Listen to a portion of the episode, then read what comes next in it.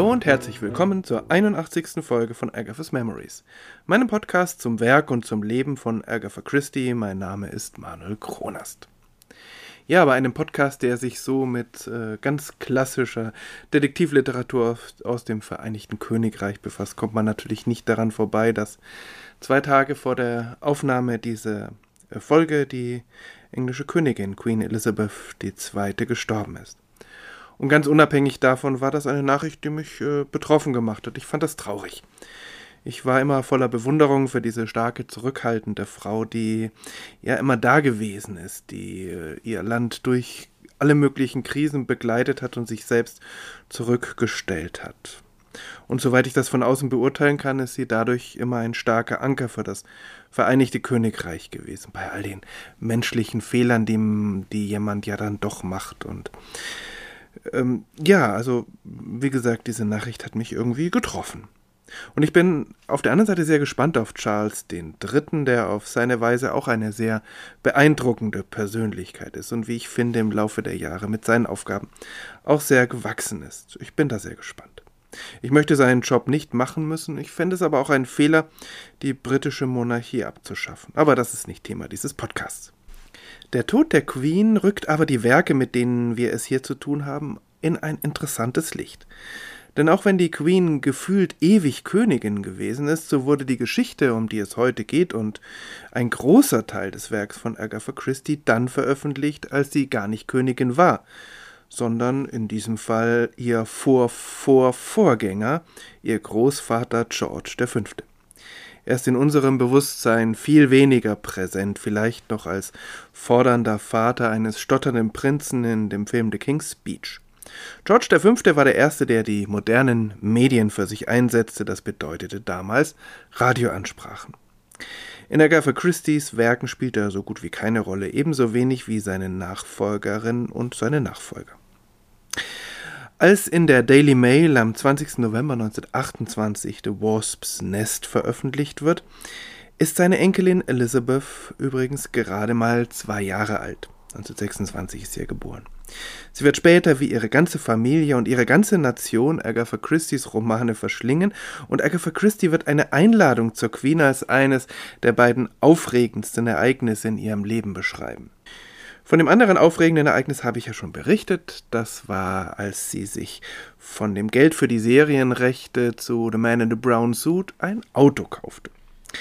Ähm, es gibt ein anrührendes Foto von der Begegnung der ja damals schon sehr alten Kriminalschriftstellerin mit ihrer immer noch sehr jung aussehenden Königin anlässlich der Filmpremiere von Murder in the Orient Express in den 70er Jahren, also viel später als die Geschichte, um die es heute geht. Nun aber zu dieser Geschichte. Wasp's Nest, das Wespennest, ist das letzte Werk, das Agatha Christie 1928 veröffentlicht. In dem Jahr, in dem ihre Lust am Schreiben wiederkehrt und sie zum ersten Mal in den Mittleren Osten reist. Davon hatte ich ja erzählt. Es ist eine Geschichte mit Hercule Poirot, aber ohne Captain Hastings. Wo sie genau in der internen Chronologie Poirots anzusiedeln ist, bleibt offen und äh, oft ist das ja völlig egal, aber diese Geschichte passt deutlich besser in die Zeit nach der Rückkehr aus seinem Ruhestand als The Double Sin, das ich in der letzten Folge besprochen habe. Es ist eine reifere Geschichte. Und dazu ist es eine Geschichte ohne Mord, ja ohne Verbrechen. Aber das liegt nicht daran, dass kein Verbrechen geplant geworden äh, gewesen wäre, sondern dass Poirot dieses Mal das Verbrechen verhindert. Als die Geschichte beginnt, weiß er schon, dass da ein Giftmord geplant ist und er weiß sehr geschickt, das zu vereiteln. Dabei setzt er auf zwei ganz unterschiedliche Kompetenzen. Zum einen hat er schon vor Jahren von einem Taschendieb einige Tricks gelernt. Zum anderen, das ist ja für ähm, für aufmerksame Leserinnen und Leser deutlich weniger überraschend. Zum anderen ist er ein profunder Kenner der menschlichen Psyche. Und wieder einmal thematisiert Agatha Christie die Verwüstungen, die ein Verbrechen auch im Verbrecher anrichten kann. Hercule Poirot verhindert das Verbrechen natürlich um des Opfers willen, aber eben auch um des Täters willen. Hier ist das ganz deutlich thematisiert, aber äh, dieser Gedanke durchzieht ihr Werk und wird mit den Jahren eher stärker. Insofern enthält diese Geschichte weit mehr als nur die Verhinderung eines Mordes, sondern es geht auch und vielleicht auch vor allem um die Heilung eines zerrissenen Menschen. Interessanterweise erinnert Poirot hier ein wenig an Mr. Quinn. Er taucht aus dem Nichts auf, er kommt gerade dann, wenn er gebraucht wird, und mit seinen Maßnahmen rettet er auch eine Liebesbeziehung vor dem Ende. Allerdings ist hier natürlich keine Spur an Übernatürlichem zu entdecken. Es geht um Hercule Poirot, nicht um Mr. Quinn. Poirot handelt streng, rational und logisch. Was bei der ganzen Geschichte ein wenig auf der Strecke bleibt, sind wir Leserinnen und Leser. Nicht in dem Sinn, dass die Geschichte nicht gut wäre, kein Genuss oder schlecht geschrieben. Nein, es ist in meinen Augen eine der besten Hercule Poirot-Geschichten. Nein, in dem Sinn, dass wir eigentlich keine Chance haben mitzuraten. Wir werden wie Poros literarischer Zuhörer erst am Schluss von ihm ins Bild gesetzt. Aber vielleicht kann diese Geschichte auch anders nicht funktionieren. Und beim zweiten Lesen zeigt sich wieder einmal, wie präzise Agatha Christie ihre Dialoge und Beschreibungen formuliert. Insofern kann man sagen, ja, okay, wir kommen nicht auf die richtige Lösung, weil wir keine Hinweise haben, aber vielleicht liegt es einfach nur daran, dass wir zu wenig Vorstellungskraft haben. Wir könnten von selbst auf die richtige Lösung kommen. Worum geht es? Wir haben es in dieser Geschichte mit einem ganz eng begrenzten Personenkreis zu tun. Eigentlich sind es nur drei Männer, die, denen wir begegnen. Da ist John Harrison. Das ist ein wohlhabender Mann mittleren Alters, der in seinem Landhaus irgendwo ähm, im Nirgendwo wohnt. Er ist völlig erstaunt, dass ihn überhaupt irgendjemand dort besucht. Äh, aber mehr erfahren wir darüber nicht. Aber wir erfahren, dass er einen wunderschönen Garten hat und in diesem Garten ein Wespennest. Der Mord an diesen Tieren wird übrigens nicht verhindert, im Gegenteil. Harrison erwartet in nicht einmal einer Stunde einen Freund, Claude Langton, der will das Wespennest beseitigen. Doch zuvor kommt ganz überraschend ein weiterer alter Bekannter ganz kurzfristig und ohne Vorankündigung vorbei, nämlich Hercule Poirot. Im Gespräch erfährt Poirot von einer vierten Person, die in dieser Geschichte eine Rolle spielt, wenn sie auch nicht persönlich auftaucht. Molly Dean. Mit ihr ist das Dreieck komplett. Harrison ist der Meinung, dass Langton das Wespennest mit Benzin beseitigen will. Poirot hat aber durch Zufall erfahren, dass Langton in der Apotheke Blausäure gekauft hat. Eine weitere, damals gängige und nicht verbotene Methode, Wespen loszuwerden. Es waren andere Zeiten. Und das, obwohl Langdon zuvor Harrison gegenüber diese Methode als zu gefährlich abgelehnt hat.